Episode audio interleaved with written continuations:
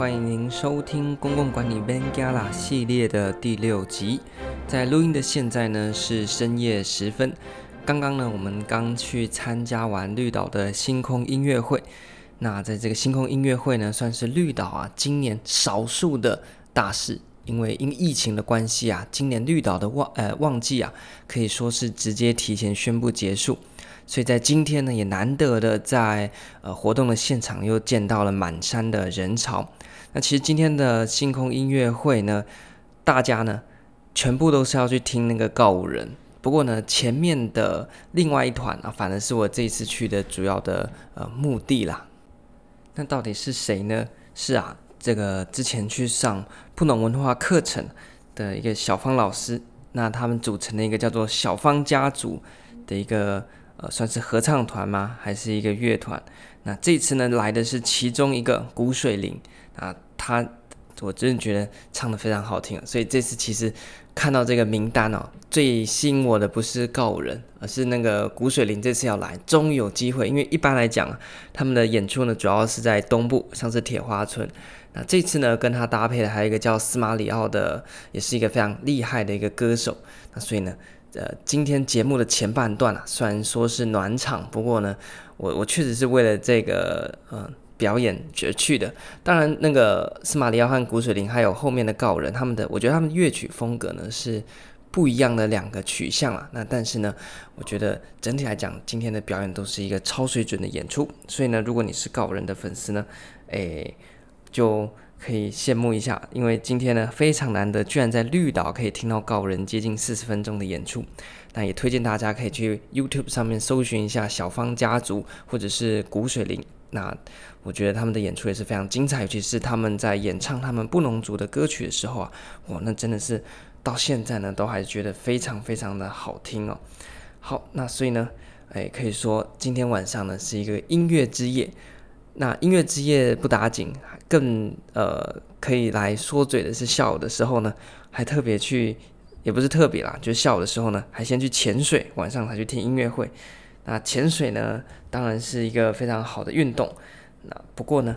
今天呢、好不容易这个游了大概一千五百公尺啊，从这个 A 游到 B 地，在上岸的最后时刻呢，有没有结束今天非常美好的午后的呃潜水的游泳时光？结果呢，诶，因为我们呃浮潜区都有那个木栈道嘛，可以帮助你渡过那个呃潮间带的那些礁石区。结果呢，好死不死，我今天在上岸的时候呢，没有看准那个诶栈道的终点，于是呢。等到我站起来的时候，发现哇完蛋了，我离那个栈道还很还有一段距离，大概十公尺。你觉得十公尺很近？哎，那个脚底下都是水，水底下都是那个起伏啊，这个凹凸的礁石。所以呢，你已经在水面上，你其实看不到水下那个一个落差下去，大概都一两公尺，那个掉下去就糟糕。而且那时候呢，还在那个碎浪带，就那个浪会一直打过来哦。所以那十公尺走了快二十分钟，在那边跳一下，然后想要。这个用面镜下水看一下，到底那个洞到底多深？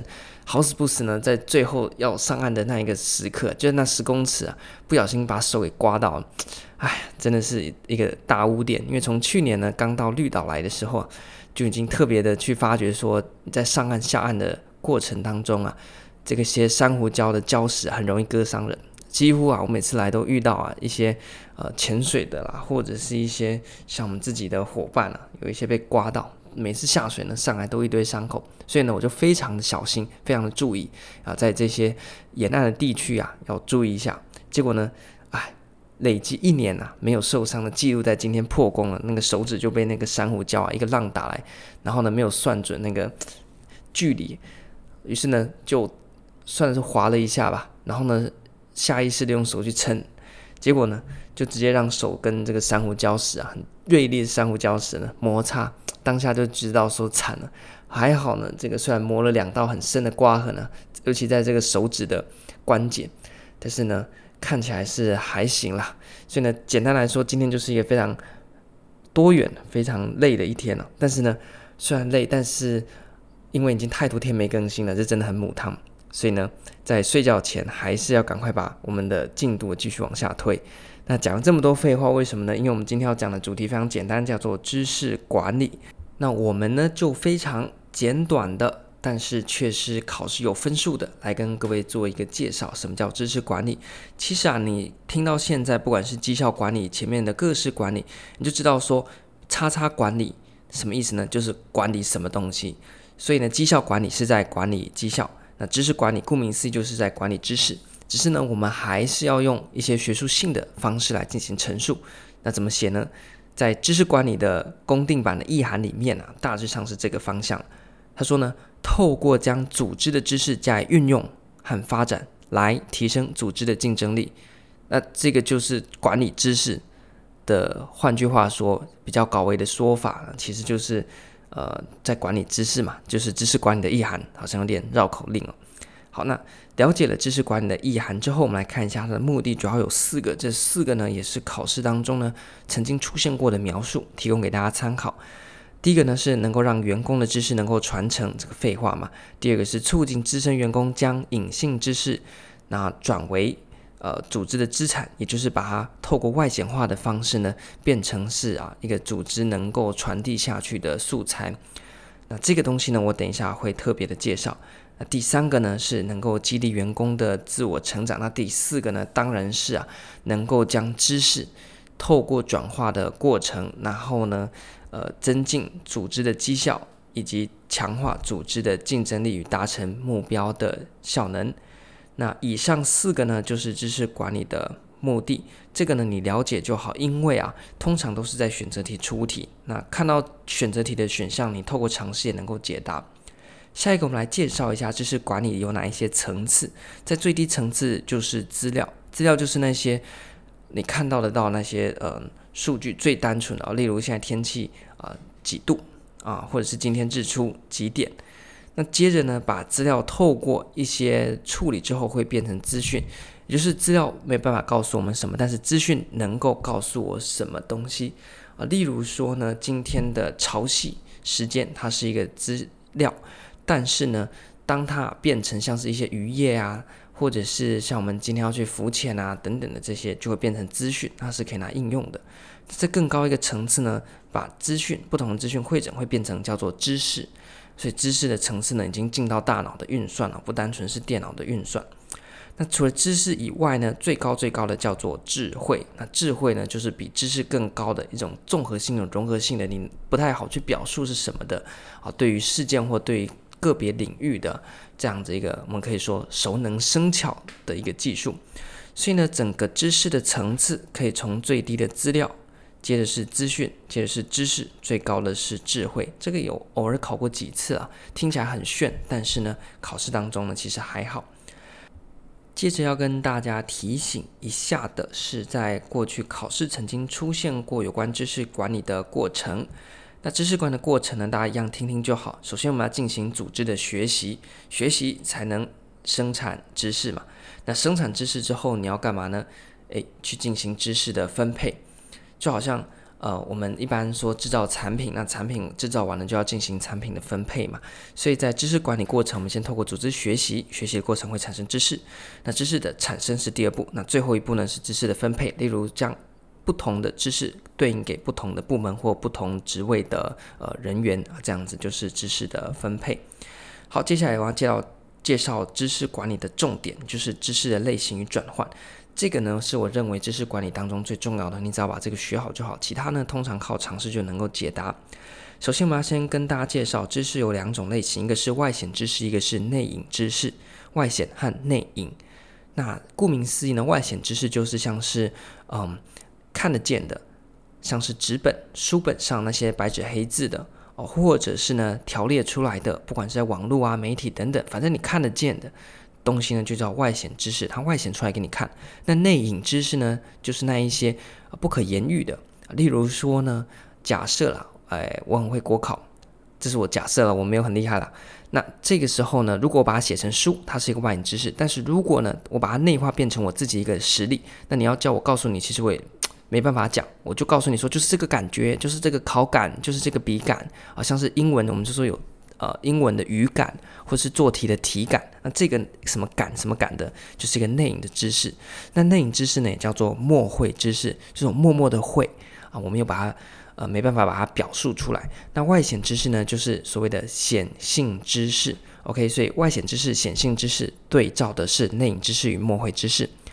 那知道这两种类型之后，我们来看一下，在这两种类型可以有怎么样的一个呃转换的过程。这个转换的过程是一个循环，所以它没有一个终点，没有一个起点，所以就看你要从哪边呃开始了。好，那所以呢，我就随便选一个。那这个东西呢，我会非常有感触，是因为啊，我去年在绿岛打工换宿的时候，就深刻的体验啊到这一个循环它的意涵，所以也是蛮恐怖的哈。去年国考考完之后来打工换宿，还能够啊去跟知识管理这个循环做一个结合，有点就是国考国考到走火入魔了啦。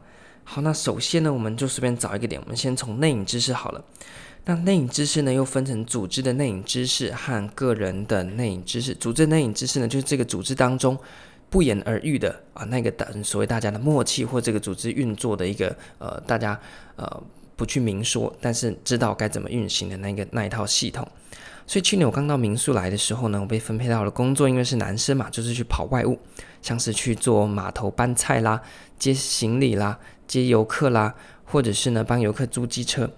那这个东西呢，其实它是民宿的经营当中的一环，所以这个环节呢，算是民宿运行当中啊，在这个民宿的组织体当中的一个内隐知识，一个默会知识。那它的呃特性呢，是比较不容易去分享。所以在这个时候呢，我现在新加入到这个群体当中，就我的前一手了，算是我的学长，他就带着我来做一下这份工作，因为接着是我要呃接下来，所以在跟着他跑码头做接送的那个过程当中，花了一个礼拜的时间，我差不多把这个工作有哪一些的细节，实物上有哪一些操作的呃流程给搞懂了，所以这个呢就是一个社会化。什么叫社会化呢？我来到了，我们把民宿当做是一个社会，当做一个群体，所以呢，我一个新兴的啊、外来的个体进到了这一个系统当中呢，那透过啊末会知识，就是我跟着我的前一手的学长，那么跟着做，跟着观察，跟着看，所以我就把他的这个或者是说这个组织的内隐知识，然后呢社会化。到我个人上面，所以这就变成我个人的内隐知识。所以一个礼拜之后呢，我把这个工作上手了。那你问我说具体工作什么细节，我也许讲不出来，但是我就知道怎么做，这是我内隐知识。好，那接着呢，时间到了，呃，我准备离开的时候，我的下一手又来了，就是我的学弟，但实际上他是我的学长啊，就是台大的那个学长。但是呢，因为他他在这份工作上面比我晚，所以我就姑且称他是学弟。好，那学弟来了之后呢，我要负责要把我的工作交给他。这个时候呢，我已经做了快要一个半月，所以我其实很熟悉怎么操作。但是呢，为了教他，我就要去思考说，后那我今天要把它写出来，或我要言说的话，我要怎么样去做呈现？哦，所以我就开始写了很多 SOP 啦等等的这些啊东西啊，那告诉他说，哎，怎么样接啊？然后呢，怎么样再菜啦？然后传班的一些逻辑啦，然后跟这些车行的互动等等的，这就是把这个过程呢。就是把我的呃个人的内隐知识进行外部化，变成呃个人的外部化的外显知识，就把我会的这些功力外部化，变成那些教战手册。好，那么这些外显知识呢，又再透过合并化，变成从个人的外显知识变成组织的外显知识。也就是说，今天呢，我把我所会的这些把它写下来之后呢。透过合并化，就是整个民宿整个组织体的运作呢，去把它呃进行融合，去把它进行修正之后呢，就变成了组织的呃外显知识。OK，可以吧？就是变成民宿整个经营过程当中的一个环节。那这个环节呢，就是组织的外显知识，它是透过个人的外显知识合并化而来。例如说，我有我的。个人外显知识，我的前手他的个人外显知识，那不同好几届的这些呃打工换书的人，我们有不同的外显知识，那么把合并化，然后呢变成组织的外显知识，那这个时候呢，诶，它又可以再回馈到什么呢？透过外显知识内部化，就是说，今天我们民宿是不是透过这个循环，不断的有新的人来做，然后呢，不断的去操作，然后每个人有每个人的呃内隐知识的社会化，然后呢，透过外部化再合并化变成组织的外显知识，那最后呢，就会再回馈到整个组织的运作当中，让这个民宿呢是不断的。我们前面不是提到说要先组织学习才产生知识吗？那知识的累积也是再反过头来刺及组织的学习，所以民宿呢，再把这些外显知识。组织的外显知识内部化变成组织的内隐知识，也就是今天这些外部的呃可能 SOP 啦，或者各个职位的职位的工作表，那我们再把它内化变成整个组织的内部的运作逻辑。那如果有新的人又加入到这个组织当中之后呢，他一样进到我们这个组织，把我们组织的这些内隐知识透过社会化，再把它啊变成个人的啊这些内隐知识。所以呢，简单的，因为这个是要配合图啦，所以我之后会把这个笔记放到我的呃 IG 上面给大家参考。那简单来说，就是从组织的外显知识内部化变成组织的内隐知识，接着组织的这些内隐知识呢，呃，透过这个社会化变成个人的内隐知识。那个人的内隐知识呢，再把外部化变成个人的外显知识。那个很多个人的外显知识合并化之后呢，就会变成呃组织的外显知识，然后呢，再不断的重复这个循环了。所以你就可以看到，说我去年来到这边进行打工换宿，那其实呢，就是很多的呃外显知识的呃内部化，那内隐知识啊的外部化的这个循环的过程。那当然呢，就我个人而言，可以形成一个循环；就组织而言，可以形成一个循环。那你要达成这个。呃，循环，你的组织才会进步。例如说，我的做的接送跟我前一手做的接送，那我们把我们两者的经验合合并，然后呢累积，去思考这个流程怎么样去做精进。那民宿的接待上面，怎么样可以把流程做得更好？那这个呢，就是一个学习的过程，也是一个知识积累的过程。你想想看哦，要是呢，我没有把我的经验传承给我的下一手，或我的上一手没有把他的经验传承给我。那我全部都要从零开始去摸索，这个组织会进步吗？这个工作会进步吗？不会，一定是一手带着一手，然后呢，每一手啊、要做得越来越进步。那这样子的话，这整个组织才会呃越来越发展嘛。所以呢，这就是组织管理的重要性，以及呢知识管理的呃在组织管理当中的一个。非常重要的一个关键，不管是组织管理或者是公共管理也好了，因为我们现在这个大单元还是在公共管理底下，所以就跟各位分享这个我自己实际经历过的知识管呃知识管理或者是知识流程的一个呃循环。那希望呢讲得很清楚，因为呢这实在是不是很好讲，如果没有搭配图的话。那么这一集呢，就聊到这边。下一集我们即将进到公共管理的最后一个主题，就是危机管理。那我会赶快把它补上来，因为最近的更新频率实在是有点差强人意啦。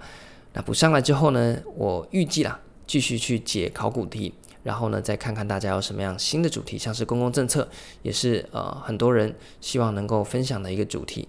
那不过呢，我们还是以这个考古题为主，因为这个已经答应要做，然后呢拖得有点久了，实在是非常抱歉。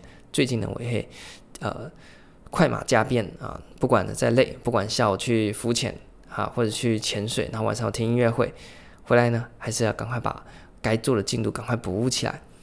就祝福大家在考前的最后时段，能够把你的情绪稳定下来，按部就班，然后呢笔记越拨越好。真的在考前笔记越拨越好，就像那天 IG 发文所讲到的。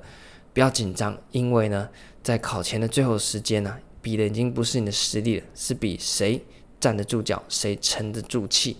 那也许啦，我可以给你的建议，这是我实际做的，那各位可以参考看看。在考前的最后时间呢，每天都要帮自己打气，像是在我的日记本上面呢，考前二十天开始我就有写这个倒数几天。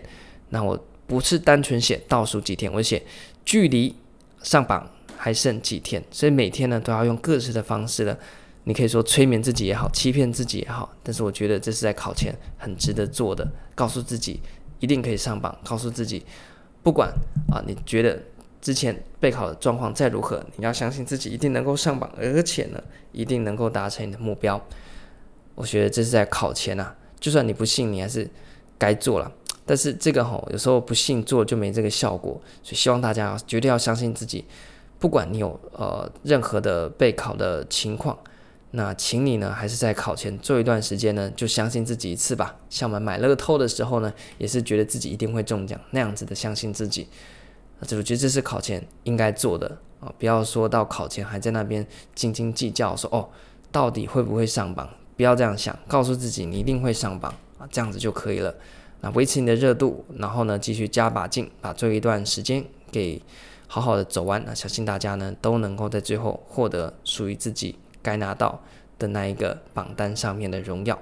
祝福大家，我们这期到这边，拜拜。